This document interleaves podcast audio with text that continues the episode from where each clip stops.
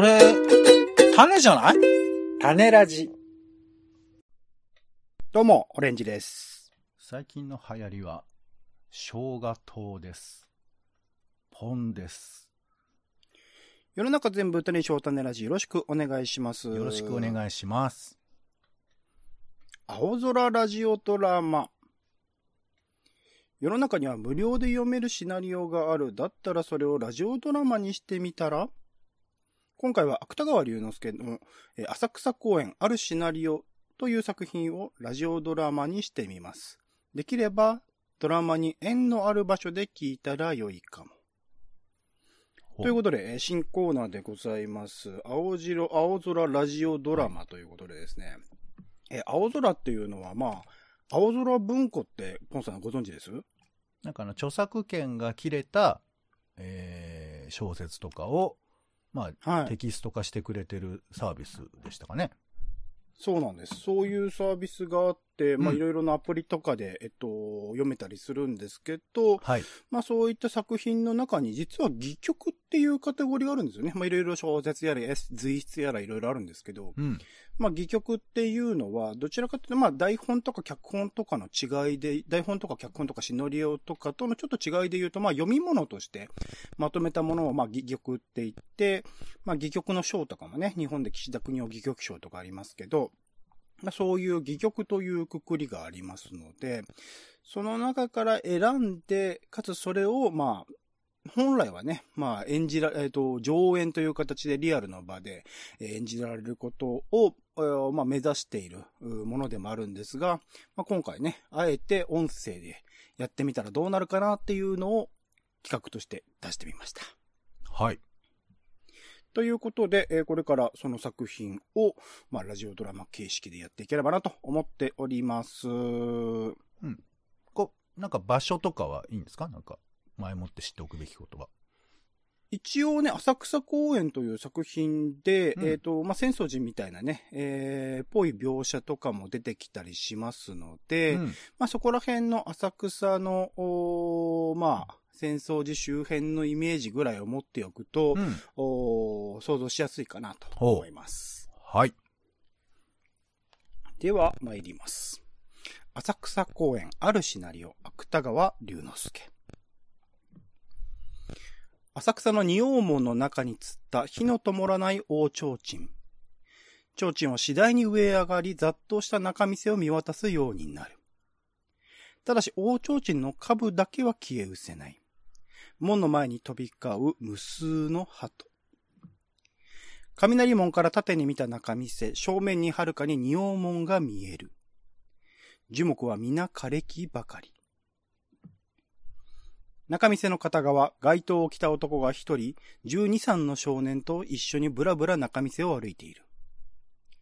少年は父親の手を離れ、時々おもちゃ屋の前に立ち止まったりする。父親はもちろんこういう少年を時々叱ったりしないことはない。が、稀には彼自身も少年のいることを忘れたように、帽子屋の飾り窓などを眺めている。こういう親子の上半身。父親はいかにも田舎者らしい武将髭を伸ばした男。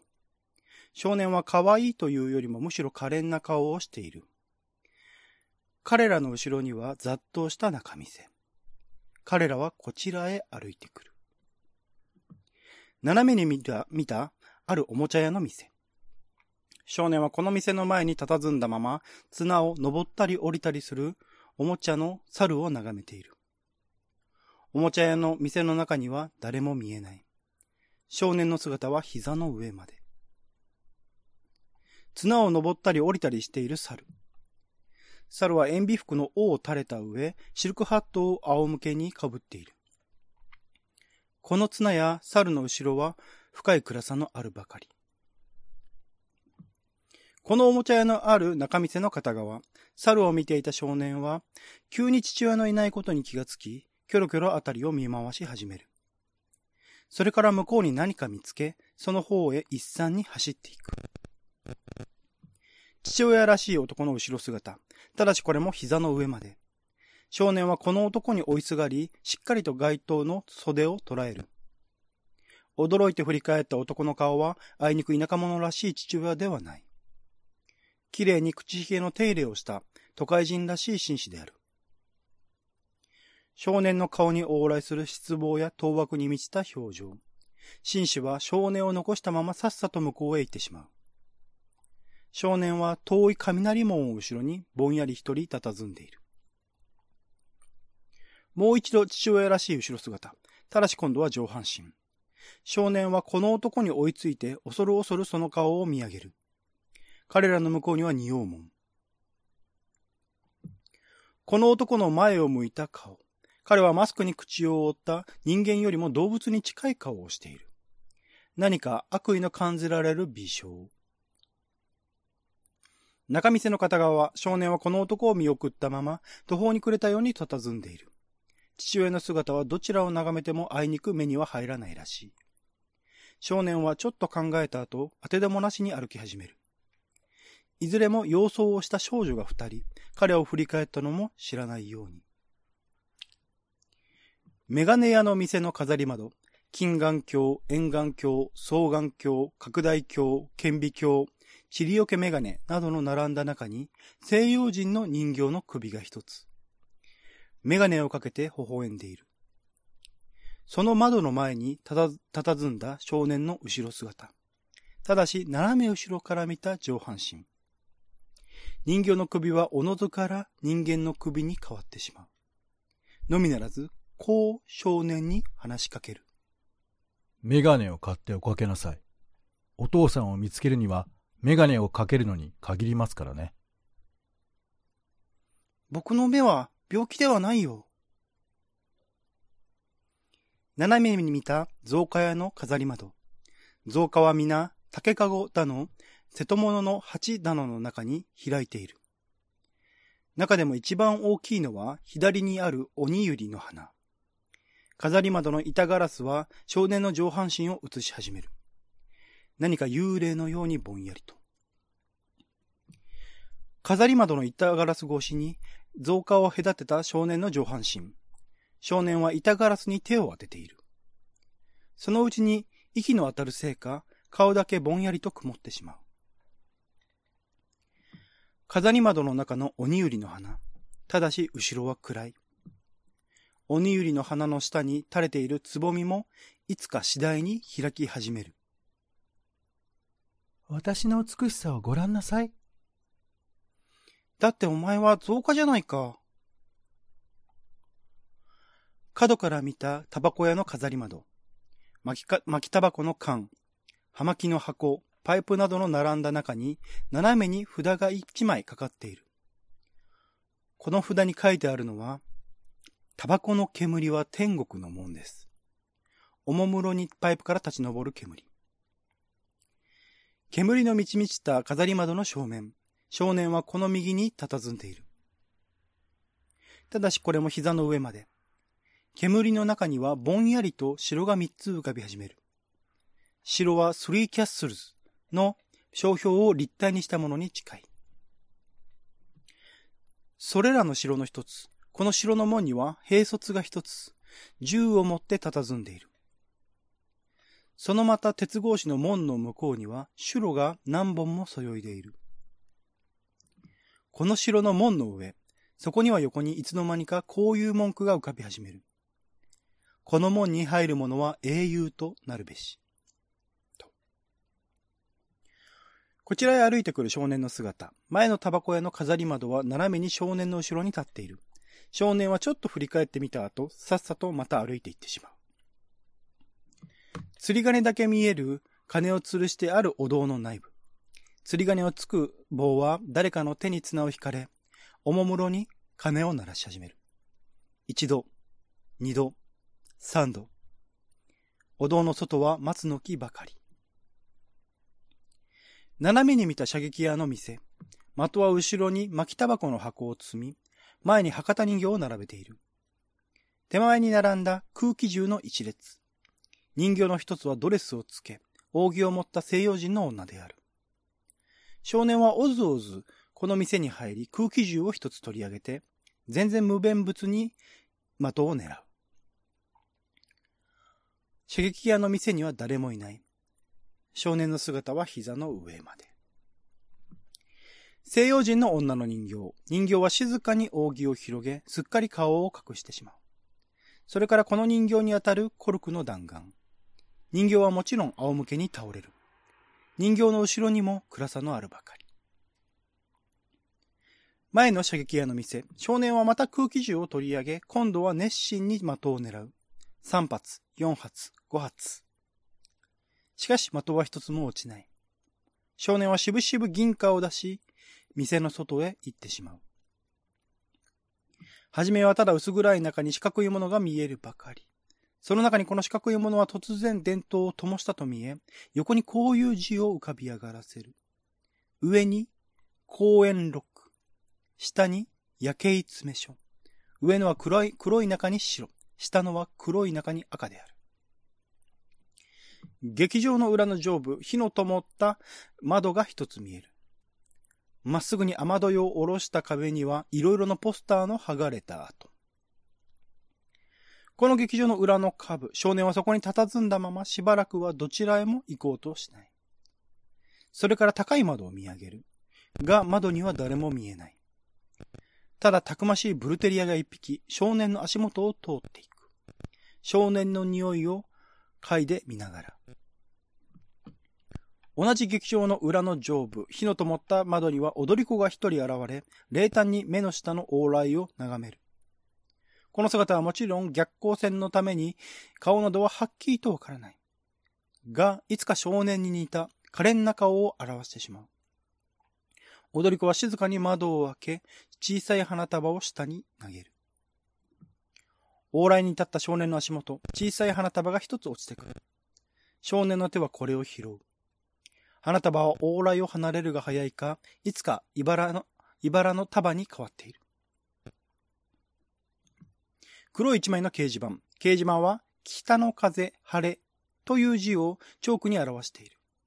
が、それはぼんやりとなり、南の風、強かるべし、雨模様という字に変わってしまう。斜めに見た表札屋の露店。テントの下に並んだ見本は、徳川家康、二宮尊徳、渡辺崋山、近藤勇、近松門左衛門の、などの名を並べている。こういう名前もいつの間にかありきたりの名前に変わってしまう。のみならず、それらの表札の向こうにかすかに浮かんでくるかぼちゃ畑。池の向こうに並んだ何軒かの映画館。池にはもちろん伝統の影がいくつともなしに映っている。池の左に立った少年の上半身。少年の帽子はとっさの間に風のために池へ飛んでしまう。少年はいろいろ焦った後、こちらを向いて歩き始める。ほとんど絶望に近い表情。カフェの飾り窓、砂糖の塔、生菓子、麦わらのパイプを入れたソーダ水のコップなどの向こうに人影がいくつも動いている。少年はこの飾り窓の前へ通りかかり、飾り窓の左に足を止めてしまう。少年の姿は膝の上まで。このカフェの外部、夫婦らしい中年の男が二人、ガラス戸の中へ入っていく。女はマントルを着た子供を抱いている。そのうちにカフェはおのずから回り、コック部屋の裏を表してしまう。コック部屋の裏には煙突が一本。そこにはまた労働者が二人せっせとシャベルを動かしている。カンテラを一つ灯したまま。テーブルの前の子供椅子の上に上半身を見せた前の子供。子供はニコニコ笑いながら首を振ったり手を上げたりしている。子供の後ろには何も見えない。そこへいつかバラの花が一つずつ静かに落ち始める。斜めに見える自動計算機。計算機の前には手が二つ、仕切りなしに動いている。もちろん女の手に違いない。それから絶えず開かれる引き出し。引き出しの中は銭ばかりである。前のカフェの飾り窓、少年の姿も変わりはない。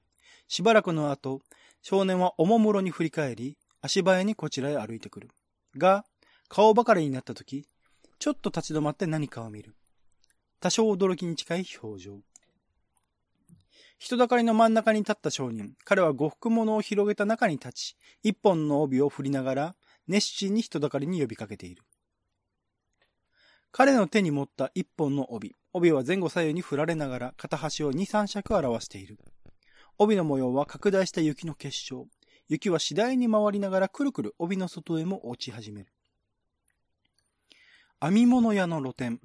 シャツやズボンを釣った下に、ばあさんが一人安価に当たっている。ばあさんの前にも編み物類。毛糸の編み物も混じってないことはない。安価の裾には黒猫が一匹、時々前足を舐めている。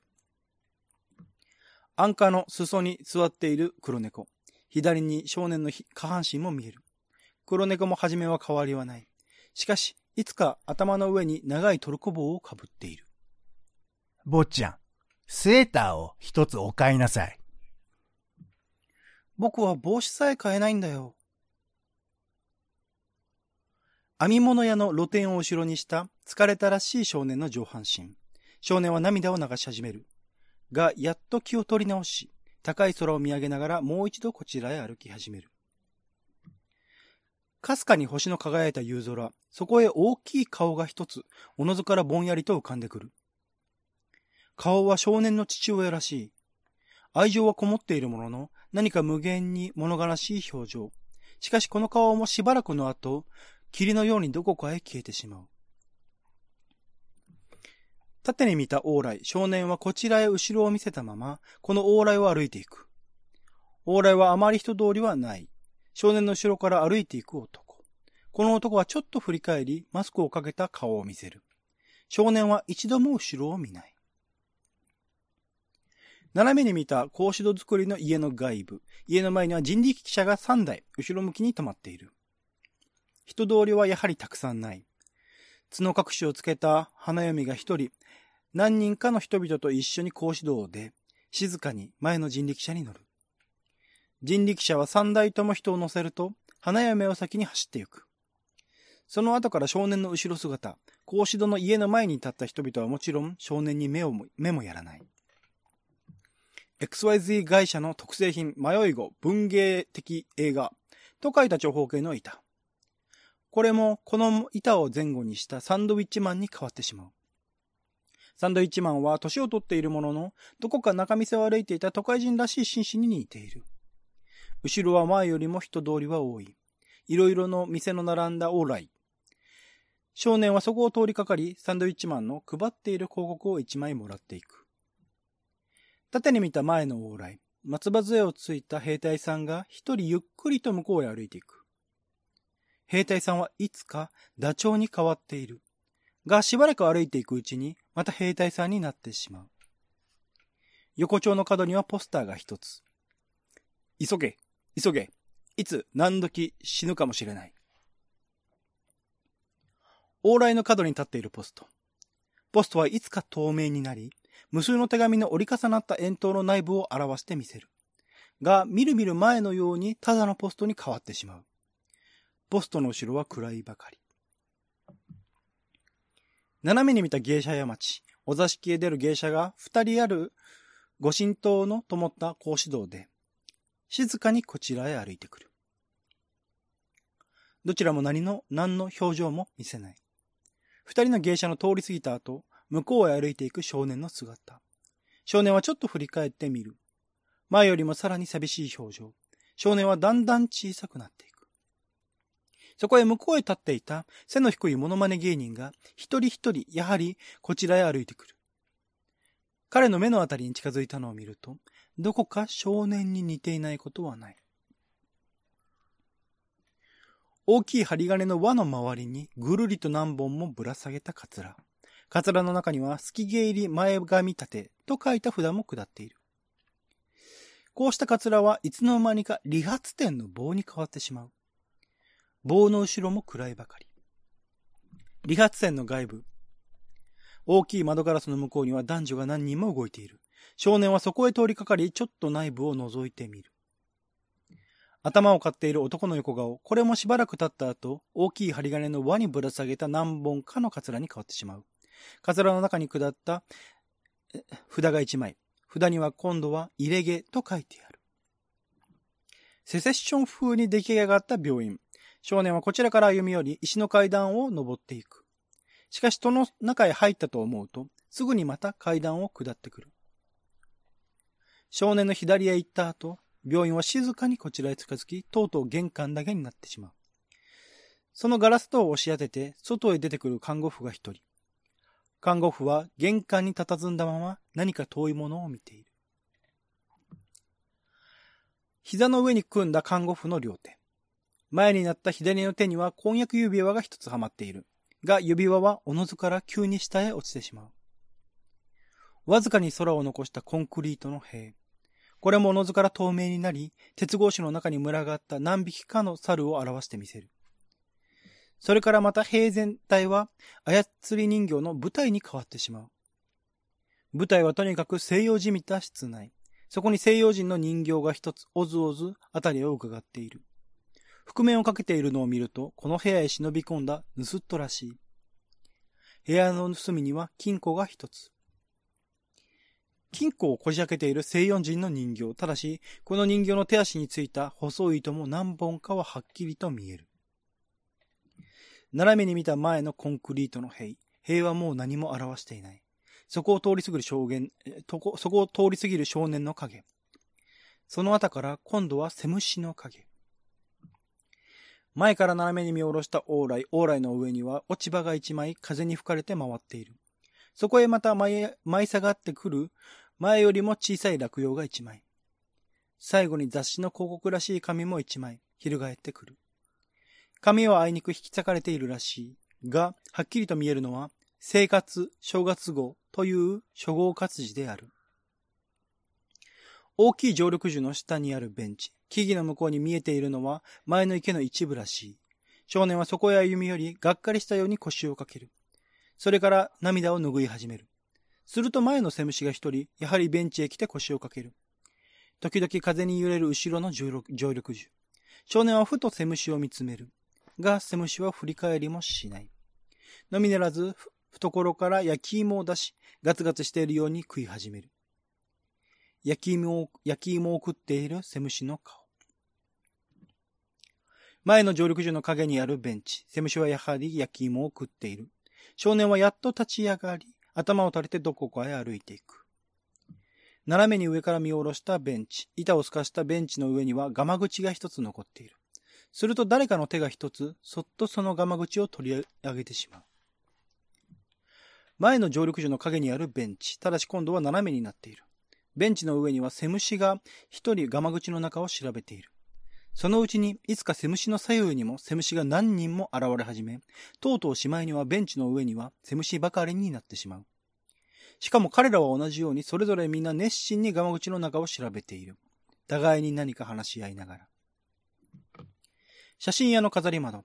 男女の写真が何枚もそれぞれ額縁に入ってかかっている。が、それなど、男女の顔もいつか老人に変わってしまう。しかしその中にたった一枚、フロックコートに勲章勲章をつけた、顎ひげのある老人の半身だけは変わらない。ただ、その顔はいつの間にか前のセムシの顔になっている。横から見た観音堂、少年はその下を歩いていく。観音堂の上には三日月が一つ。観音堂の正面の一部、ただし扉は閉まっている。その間に礼拝している何人かの人々。少年はそこへ歩み寄り、こちらへ後ろを見せたまま、ちょっと観音堂を仰いでみる。それから突然こちらを向き、さっさと斜めに歩いていってしまう。斜めに上から見下ろした大きい長方形の蝶ズ鉢。飛尺が何本も浮かんだ水には、火の影もちらちら映っている。そこへまた映ってくる、小水へ仕切った少年の顔。大きい石灯籠の下部。少年はそこに腰を下ろし、両手に顔を隠して泣き始める。前の石灯籠の下部の後ろ、男が一人佇んだまま何かに耳を傾けている。この男の上半身、もっとも顔だけはこちらを向いていない。が、静かに振り返ったのを見ると、マスクをかけた前の男である。のみならず、その顔もしばらくの後、少年の父親に変わってしまう。前の石道路の上部、上部。石道路は柱を残したまま、おのずから炎になって燃え上がってしまう。炎が下火になった後、そこに開き始める菊の花が一輪。菊の花は石灯籠の傘よりも大きい。前の石灯籠の株、少年は前と変わりはない。そこへ帽子を目深にかぶった巡査が一人歩み寄り、少年の肩へ手をかける。少年は驚いて立ち上がり、何か巡査と話をする。それから巡査に手を引かれたまま、静かに向こうへ歩いていく。前の石道路の下部の後ろ、今度はもう誰もいない。前の仁王門の王城鎮。王城鎮の、王城鎮は次第に上へ上がり、前のように中店を見渡すようになる。ただし王朝鎮の株だけは消え失せない。はい。という作品でございました。浅草公園でございました。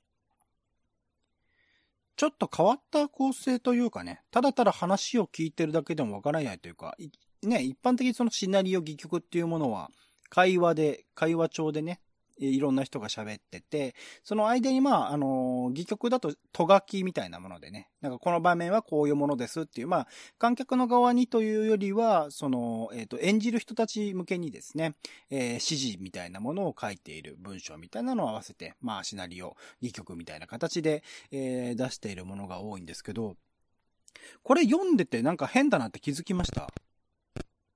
ん読んでてっていうか聞いててってこと？あ、聞いててってことですね。うー、変だな、変だな。なんか変な文章が時々入ってるな、みたいな。これどういうことだろうみたいな。あー、そうだね。まあ変っちゃ全部変な感じもするけど、うんうん。なんだろうね。が、が多いとか？あー、確かにね。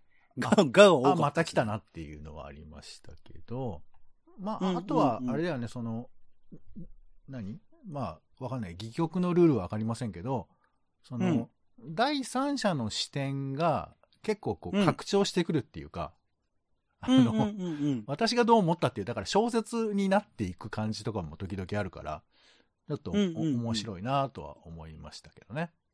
あ、うん。ちょっと多分近いところで、実はなんかこれ、なんか上半身とか、うん。顔とかっていう表現を使ったりするんですけど、はい。まあ明確にカメラのフォーカスなんですよね。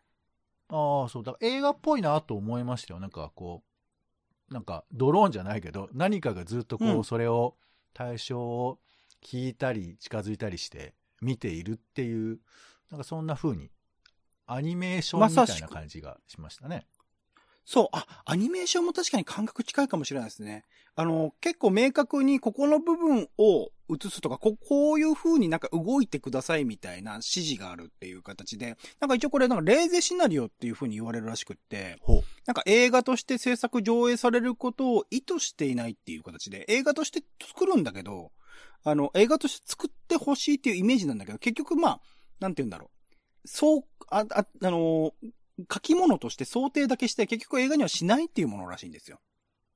ああ、なるほど。まあそういう手は取ってるけど、作りようのないものっていうことなのかな、一応。そうなんです、そうなんです。